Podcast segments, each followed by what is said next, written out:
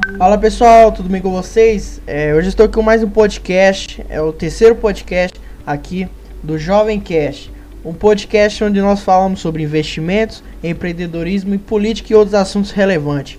Bom, esse podcast hoje estarei fazendo junto com o Pedro. Fala galera, tudo bem? Sou o Pedro do Milionarizando Underline no Caminho e está sendo uma honra para mim estar participando desse podcast. Então vamos começar aqui, vou fazer as perguntas para o Pedro, né? Vamos primeiramente é, apresentar é, quando você tem, se você já investe, em que você investe. Bom, é, eu tenho 14 anos e eu comecei a investir esse ano. Eu já estava acompanhando o mercado há um bom tempo, só que eu estava esperando um momento que desse uma baixada para eu poder conseguir comprar na baixa. É, eu atualmente não tenho um, capital muito grande para poder investir em ações, por isso eu invisto em ETFs. Da hora, da hora. Então, galera, ele decidiu fazer algumas perguntas para mim. Eu também vou fazendo algumas perguntas para ele ao decorrer do podcast. Vai surgindo ideias e algumas dicas também aí, né? É, a gente pode sempre é bom ter mais conhecimento. É, cada um aprende com o outro, né? Então é isso aí, Pedro. Pode começar.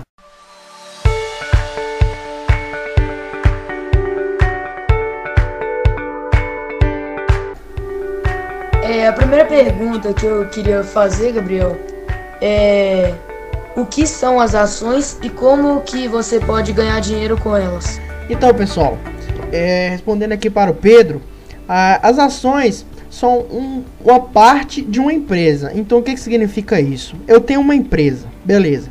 Eu quero pegar, captar recursos para fazer ela crescer.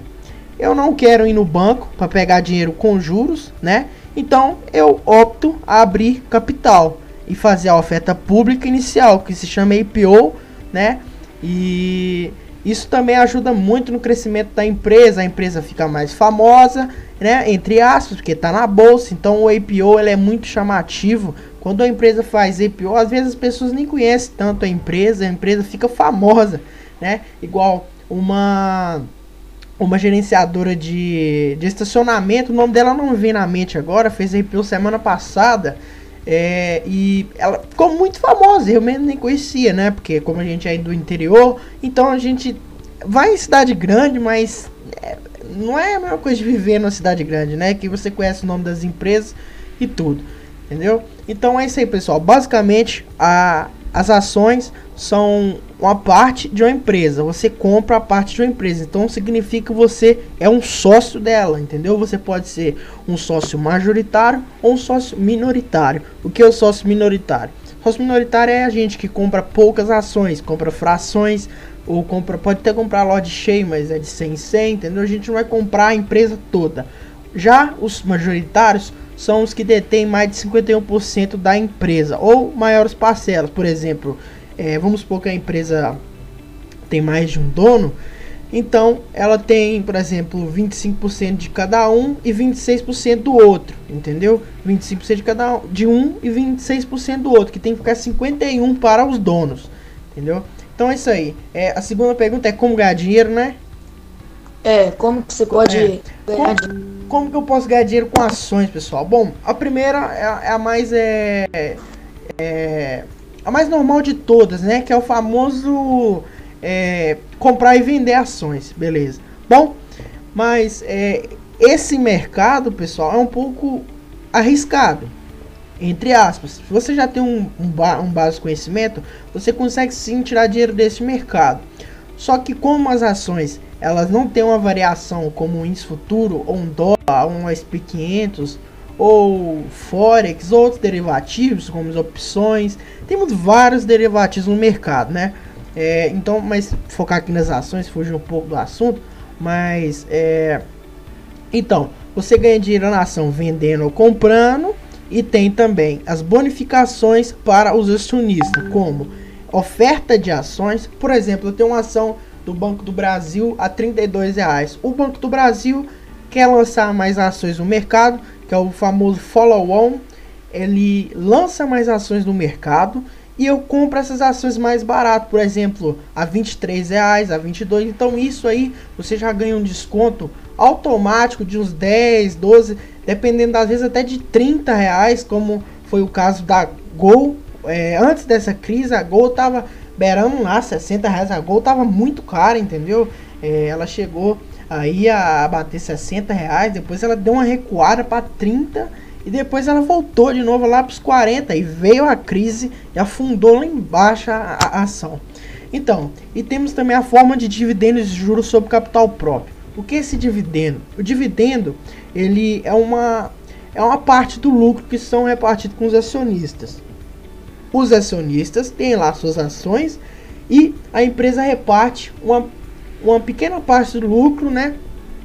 É, ela tem a obrigação de repartir é, pelo menos 20% do lucro é, do ano, né? Então ela pode repartir uma vez no, no, no, no ano, sendo esses 20% do lucro da empresa. Se a empresa não tiver lucro, ela não é, é como que eu posso falar? Ela não é obrigada a distribuir dividendos ou juros sobre capital próprio. É, então, é, temos empresas que pagam mais dividendo, temos empresas que pagam menos dividendo, como é no caso de Magazine Luiza. Magazine Luiza não paga tanto dividendo, mas ela cresce pra caramba, ela investe pra caramba em e-commerce, em inovações. Já o Itaú, já o Bradesco, é, Itaúsa, que é a hold do Itaú, ela não tem lugar para crescer mais. Então ela não tem espaço. Então ela é, distribui dividendos e juros sobre capital próprio aos seus acionistas. E follow-ons também, que fazem direto. Tem Banco do Brasil, então faz follow-on direto. Tá bom, então vamos para a próxima pergunta aí, Pedro. É, é, só complementar um pouco, né, que as small caps geralmente elas tendem a distribuir menos dividendos, porque ela pega o lucro dela e reinveste para poder gerar mais lucro no futuro. Exatamente. E a large caps, que são essas grandes empresas como o Itaú, elas não têm mais para onde crescer. Então acaba que elas não reinvestem o seu capital. Aí elas distribuem mais dividendos para se tornar mais atrativas. Como ter a segunda pergunta é como ter acesso às ações e como escolher uma.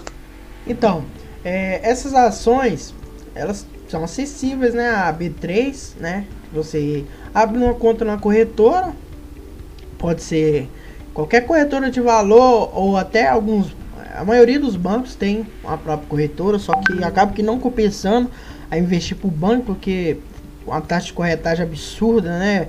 O Bradesco eu acho que é 10 reais para compra e 10 reais para venda. Então se você for investir com pouco capital, acaba que não compensa. E acaba que compensa você não pagar uma taxa. Por exemplo, temos. É, não são muito boas né, as corretoras que não pagam é, taxa de corretagem, né? Mas a Clear ela serve para você sim comprar ações para buy and hold. E o Banco Inter também é, um, é uma plataforma boa também para você comprar e vender ações a mais a longo prazo, mais swing trade, não day trade.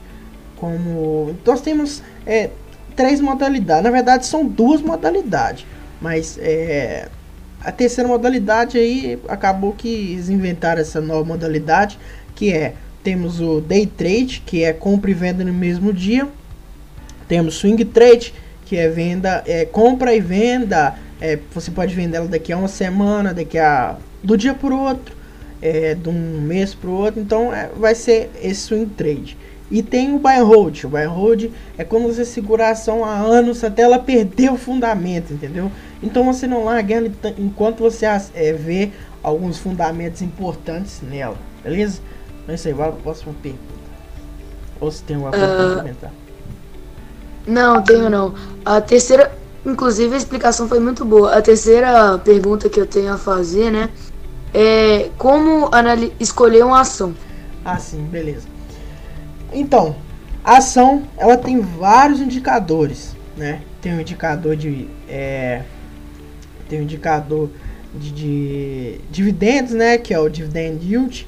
Você tem que é, acompanhar os resultados, né? Da empresa, olhar que teve crescimento do market share dela, por exemplo, a Clabin é, subiu o market share aqui no Brasil, é, superando a, a sua principal rival, que é a Suzano, né? Que a Suzano ela é uma gigante da celulose, ela é a segunda ou até a primeira, não, ela é a segunda maior empresa de celulose do mundo, né, produtora e exportadora de celulose. A própria Clabin passou ela aqui no market share do Brasil. Por exemplo, aquelas embalagens de supermercado de papel, é tudo a Clabin que faz, entendeu? Então essas, é, a Clabin ela tem tá crescendo muito a sua receita aqui no Brasil e acaba que isso não torna ela uma, uma cíclica, né? Uma cíclica é quando a economia vai mal, ela também vai mal, não? Ela acaba que ela supera, né?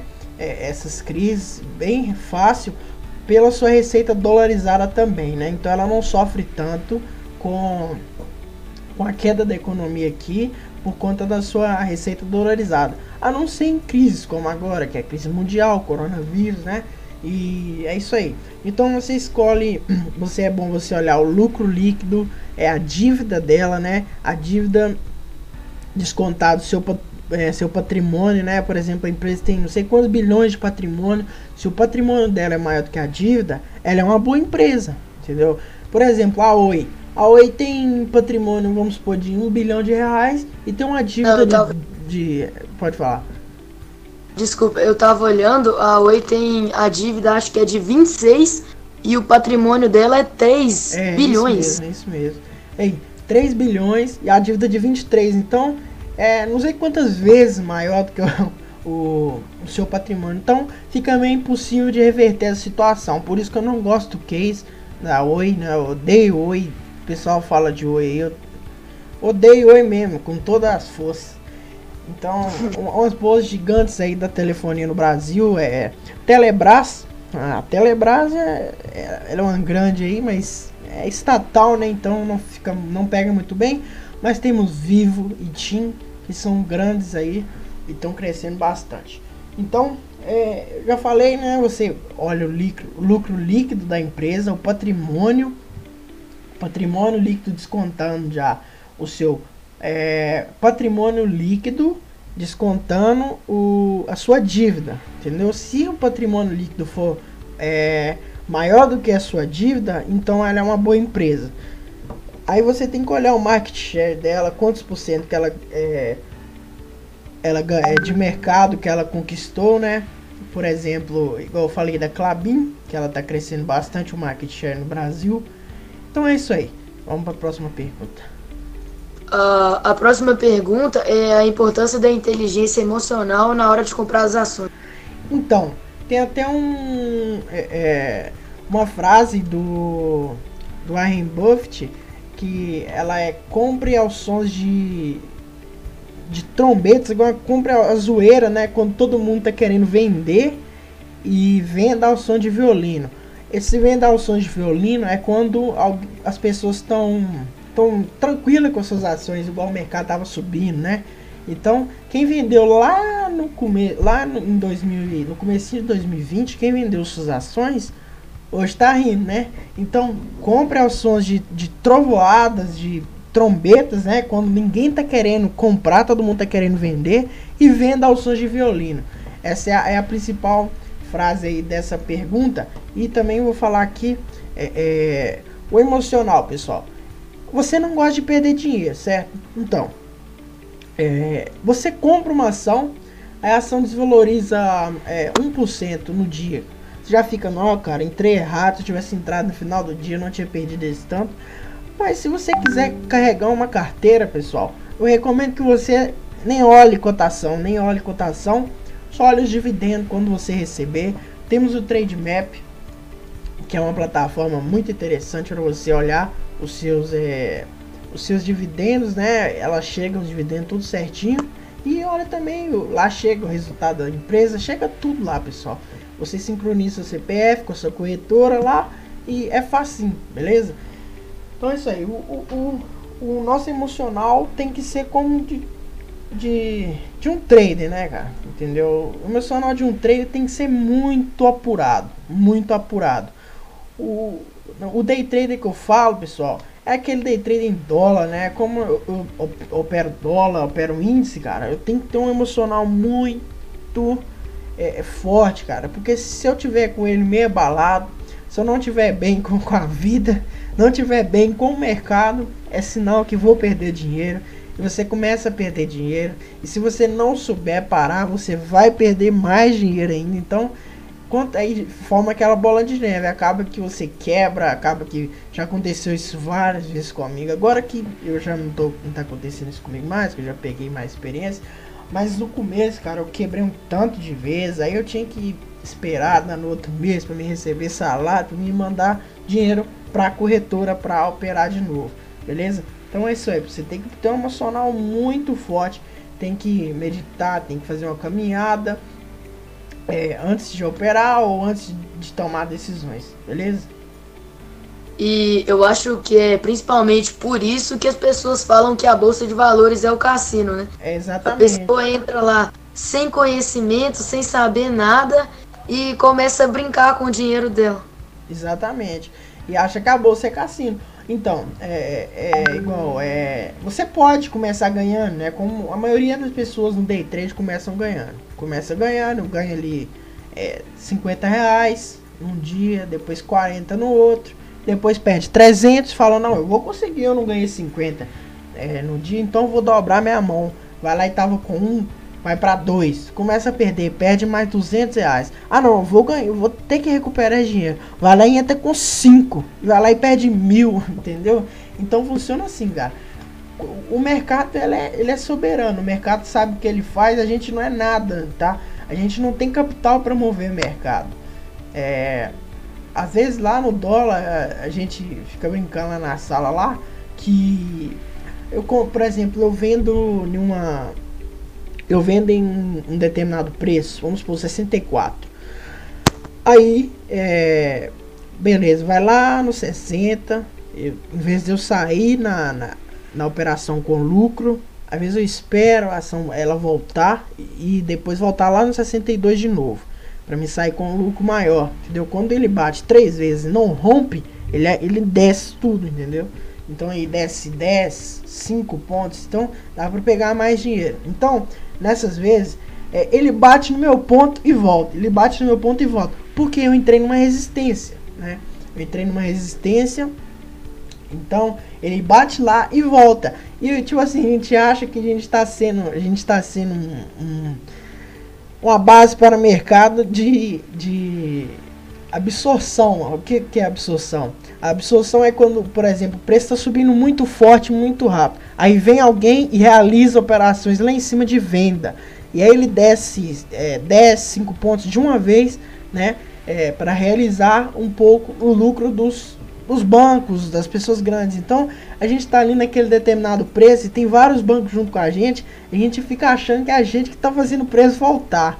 Entendeu? Mas acaba que não é. A gente não é nada no mercado. A gente está operando ali um mini dólar Enquanto tem vários bancos operando ali no contrato cheio, com 300, 500, mil contratos de uma vez naquele determinado preço, e a gente achando que é a gente que está movimentando o mercado.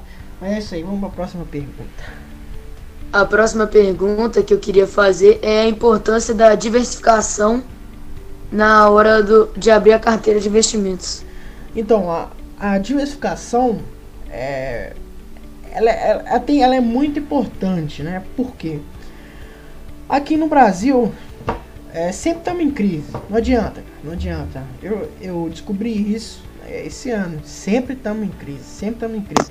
Acabou que o coronavírus nem está sendo uma crise tão forte, porque que a gente passa crise todo ano, todo ano, ou fica um ano, dois anos sem passar e depois volta tudo de novo, tá? É, bom, e esse risco aí é lá nos Estados Unidos, lá não tem isso, tá? Então uma diversificação, uma forma de diversificação é você investir no, no, no exterior, né? E temos vários lugares para você investir. Eu recomendo países consolidados, tipo Alemanha, é, França, é, não países emergentes como Brasil, é, Venezuela. Ninguém investe em Venezuela, né? Mas enfim, deu para entender. É país que depende da commodity para, é, é, por exemplo, é, México, ah, Argentina.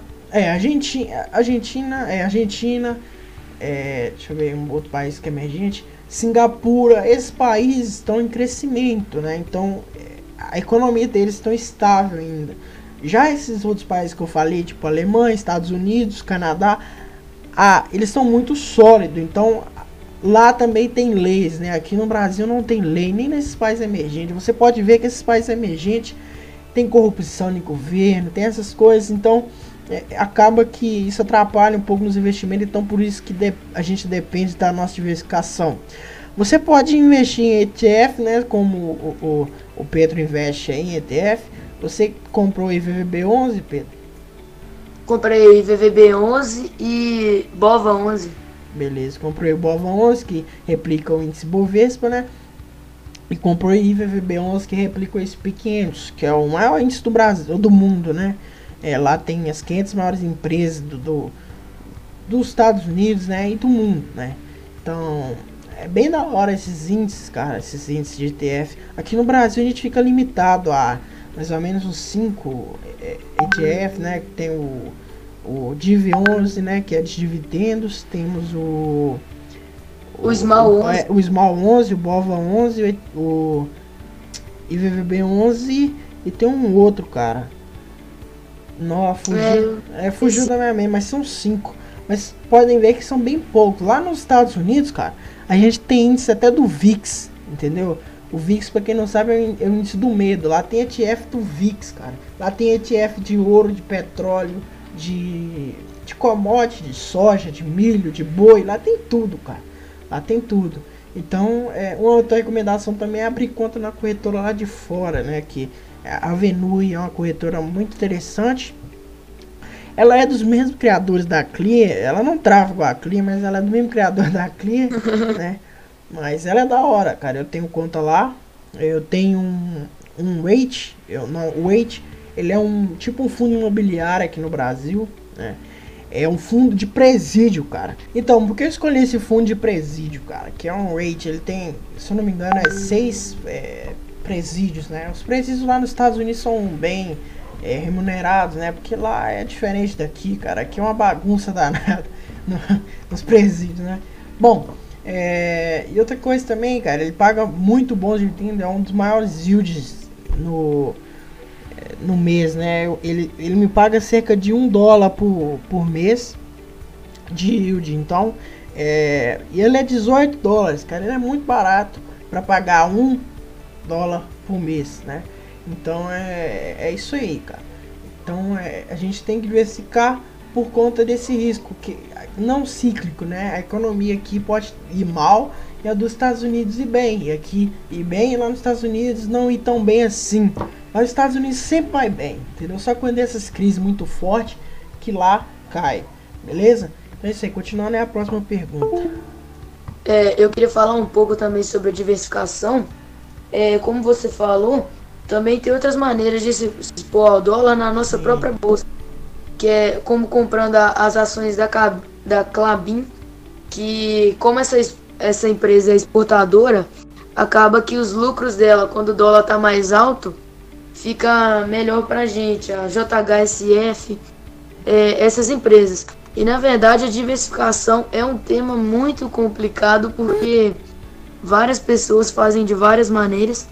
Eu diversifico meu capital um quarto taxa para oportunidades, um quarto para ação, um quarto fundo imobiliário, um quarto para o mercado dos Estados Unidos. Da hora, interessante. É.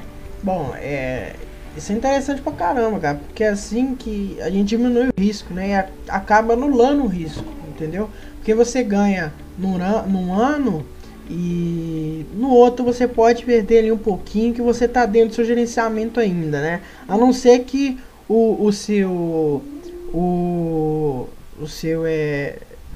Como posso falar? O balanço daquela empresa vai mudando ao longo do tempo. E se ele for piorando, você vê que vai dar ruim. Por exemplo, trocou o presidente, trocou o CEO. Você pode sair fora que vai dar merda, né? Como aconteceu com a Oi. Quem comprou Oi lá na 32, cara? Imagina. Que nem o cara que comprou o Magazine Luiza a, a um real. Um real, um real. Eu comprei, uma, eu comprei Magazine, meu preço médio de Magazine tá de tava de 150 não, tava de 102 o ano passado, cara. Hoje a Magazine vale é, hoje a Magazine vale 464 com aquele preço que eu tava. Então ela quadriplicou de preço, entendeu? Quadriplicou de preço. Então é. Se você não sabe, o Magazine fez um desdobramento o ano passado de 1 para 8.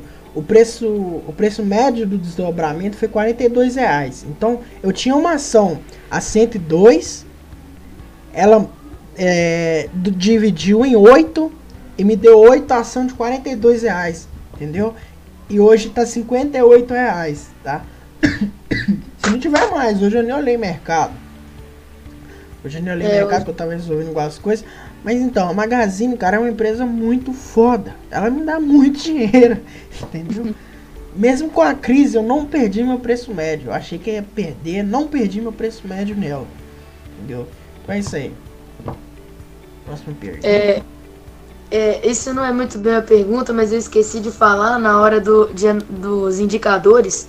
É que hoje a empresa que não vende pela internet, eu não acho bom você comprar, né? Porque Verdade. hoje praticamente o mundo todo está na internet.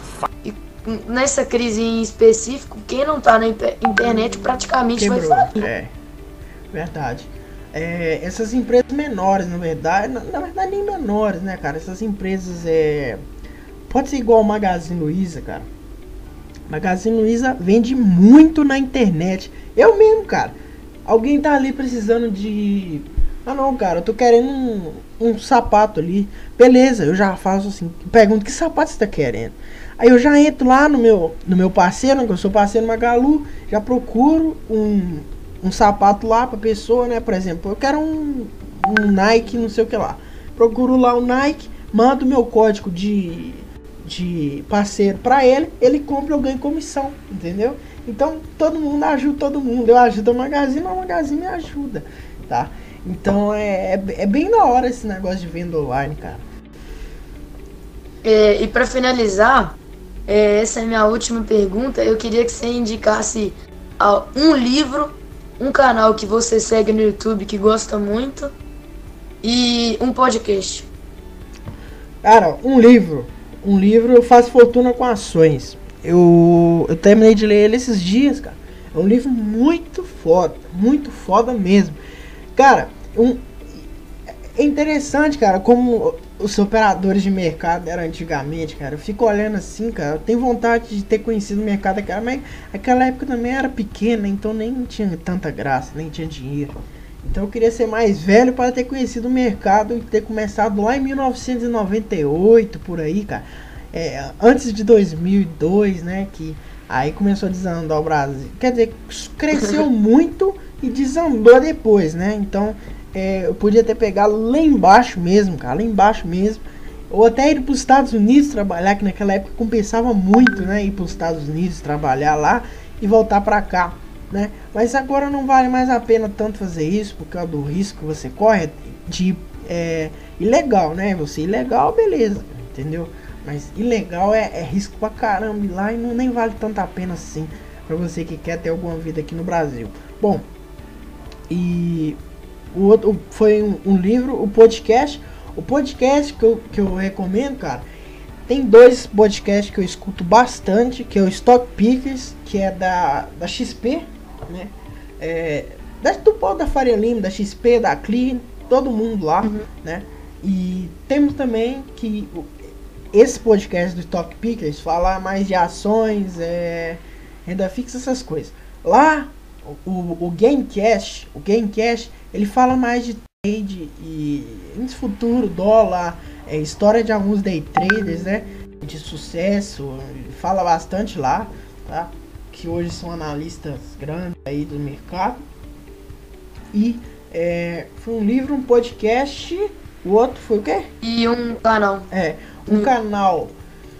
E rapaz, eu aconselho o Kleber Rocha Trade.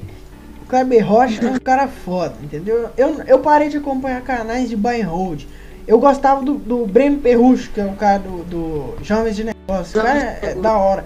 Só que eu tô estudando tanto pra trade, pra trade, né? E porque eu nem tô prestando tanta atenção mais no buy and hold. Minha carteira tá parada ali, tá, tá com minhas ações aí. Eu tenho que fazer até um preço médio nas ações agora de novo. Porque subiu, tem que aumentar a posição em via varejo, fazer algumas coisas, algumas trocas, né? Mas é isso aí, pessoal. É, tem mais alguma coisa para falar? É, é, eu, só, eu acho que esse livro que você indicou é um livro brasileiro, não é isso? É, ele é um livro brasileiro. É, o, eu tava vendo hoje o Thiago Reis, ele falou que o Luiz Barsi ajudou o cara que escreveu o livro. Eu esqueci o nome do cara que escreveu é o Benjamin livro. Benjamin Gran, alguma coisa assim. Gran. É, Gran. É. Ah não, é o, esse daí que você tá vendo é o do Benjamin Graham, não? É, Graham, esse aí mesmo. Ah não, então eu confundi os livros, mas eu também tô vendo, lendo o livro do Graham, que é o Investidor Inteligente. É da hora também, cara. Da hora também. Ele esse também é da hora, eu já. Eu comecei a ler ele, só que não tenho paciência de ler livro. Tenho paciência de ler livro. Eu gosto de ouvir. Eu ouvi para Rico Pai Pobre no audiobook X4 aqui. Entendi tudo entendeu? No começo você acaba que você não entende nada, mas depois você começa a entender, seu cérebro começa a processar as coisas mais rápido. Eu tava jogando PES e escutando, cara, é da hora demais, entendeu? Você ir perdendo seu tempo e seu pensamento voltado àquele negócio, acabou que nem tava prestando atenção no jogo, tava prestando atenção mais no podcast. É, no podcast não, no audiobook, né? E é isso aí, cara. Então tem que continuar assim do jeito que você tá. Parabéns pela sua idade, né, cara? Eu também eu comecei com 15, quase fazendo 16 anos. Eu, eu me arrependo de não ter começado mais cedo, cara. Eu também garanto que você também arrepende de não ter começado mais cedo ainda, cara. Né? É, é. Então, a melhor hora é, para plantar foi ontem, a segunda melhor é hoje. É hoje. Exatamente, cara. Então, é, parabéns aí, cara. E tem nós, nós somos novos ainda, né, cara? Nós temos muito conhecimento ainda é, para se pegar do mercado, né? Porque o mercado, como eu falei, o mercado é soberano, ele sabe tudo que ele faz. Então, a gente é, tendo um pouco mais de experiência, a gente sabe para onde o mercado vai. Dá para é, adivinhar algumas quedas, né? Não, nem, não em todas, né? Igual essa do coronavírus, cara. Eu falei em, em fevereiro, né? Eu falei em fevereiro, antes do carnaval. Falei, cara, tem de carnaval vai acabar com o Brasil, cara. Que o coronavírus vai espalhar pra caramba. Qual que era a minha? Ô cara, esse tem vai acabar com o Brasil. Eu vou comprar um monte de put. Quem não sabe o que é put? É, é vendas e opções, né? Venda descoberta. Se eu tivesse com eu tava com eu tava com muito mais capital do que hoje, cara. Hoje eu tive que esses dias para trás aí eu tive que tirar um pouco do meu capital para me pagar que eu abri o escritório, então eu tive que gastar muito, gastei uns 4 mil abrindo, tá? Então é... O, o, se eu não tivesse, aquela época, se eu tivesse colocado tudo em put, cara, uma hora dessa eu estaria com uns, uns 100 mil na conta. Entendeu? Porque caiu muito, cara, caiu muito. Eu tenho vários vídeos e lives no meu canal que eu, que eu quis guardar, eu quis fazer, cara, para guardar, entendeu? Pra quando eu tiver maior, eu falar, caramba, velho, eu com 17 anos peguei esse tanto de circuit break, eu tava operando, cara, eu tava operando. Entendeu? Eu, eu postei na queda do índice, cara. Eu peguei, acho que foi é, 4 mil pontos, cara. Eu peguei 500 reais assim com um mini contrato, sem risco nenhum, cara. Porque o mercado tava todo afundando, não tinha ninguém vendido, não tinha ninguém comprado, na verdade. Todo mundo vendido, vendido, vendido. Tinha venda, venda, venda. Tava difícil até de você vender, porque para você vender alguém tem que comprar. E não tinha ninguém comprando, entendeu? Então é isso aí, cara. Você enviava a ordem, tava com spread enorme, tava com spread de, sei lá, de 100 pontos, entendeu? Você subia 100, caía mil, entendeu? Então o mercado tava assim, cara. Ainda tá meio assim, o dólar tá muito volátil. O dólar antes da, da crise, o dólar movimentava 35 pontos, é, 30 pontos no dia. Hoje o dólar está movimentando 170, 200, né? O dólar hoje não sei a movimentação dele, mas assim que acabar aqui a gravação vou olhar, né? Porque, lógico, eu não entrei no mercado hoje, hoje é dia é, 20, do, 20 de maio, né? É, então, é, hoje eu não entrei porque eu também comprei um outro curso de Tape Read, cara. O curso de Tape Read é muito da hora com o Marcel. O Marcel é um cara que eu conheci, cara. É, aí no, eu tava tinha nada para fazer, já tinha batido minha meta E ele. Eu entrei lá numa live qualquer lá, o cara com nenhum inscrito lá, fazendo live, beleza, falei com ele, chamei ele no WhatsApp, tudo. Comecei a trocar ideia com ele. Agora todo dia a gente entra em sala no, no Hangouts, entendeu? O cara é, é foda mesmo, cara, foda mesmo. E eu quero parar de operar. Eu olho tudo, galera. Eu olho o gráfico de Henkel, olho o gráfico de Kendall, eu olho o gráfico de volume, né? Que é o, o volume de price. Eu olho, olho o book, olho um tanto de coisa, cara. Então, mas eu quero olhar só o tape weed. O tape weed que é o principal. O tape weed dá dinheiro, cara. Aquela, aquela ideia de gráfico te dá dinheiro, cara. É ilusão, entendeu? Por quê? Aqueles caras, as pessoas veem gráfico e veem dinheiro, entendeu? Fala assim, ah, o cara opera gráfico, o cara tá ganhando dinheiro, mas não é sempre assim.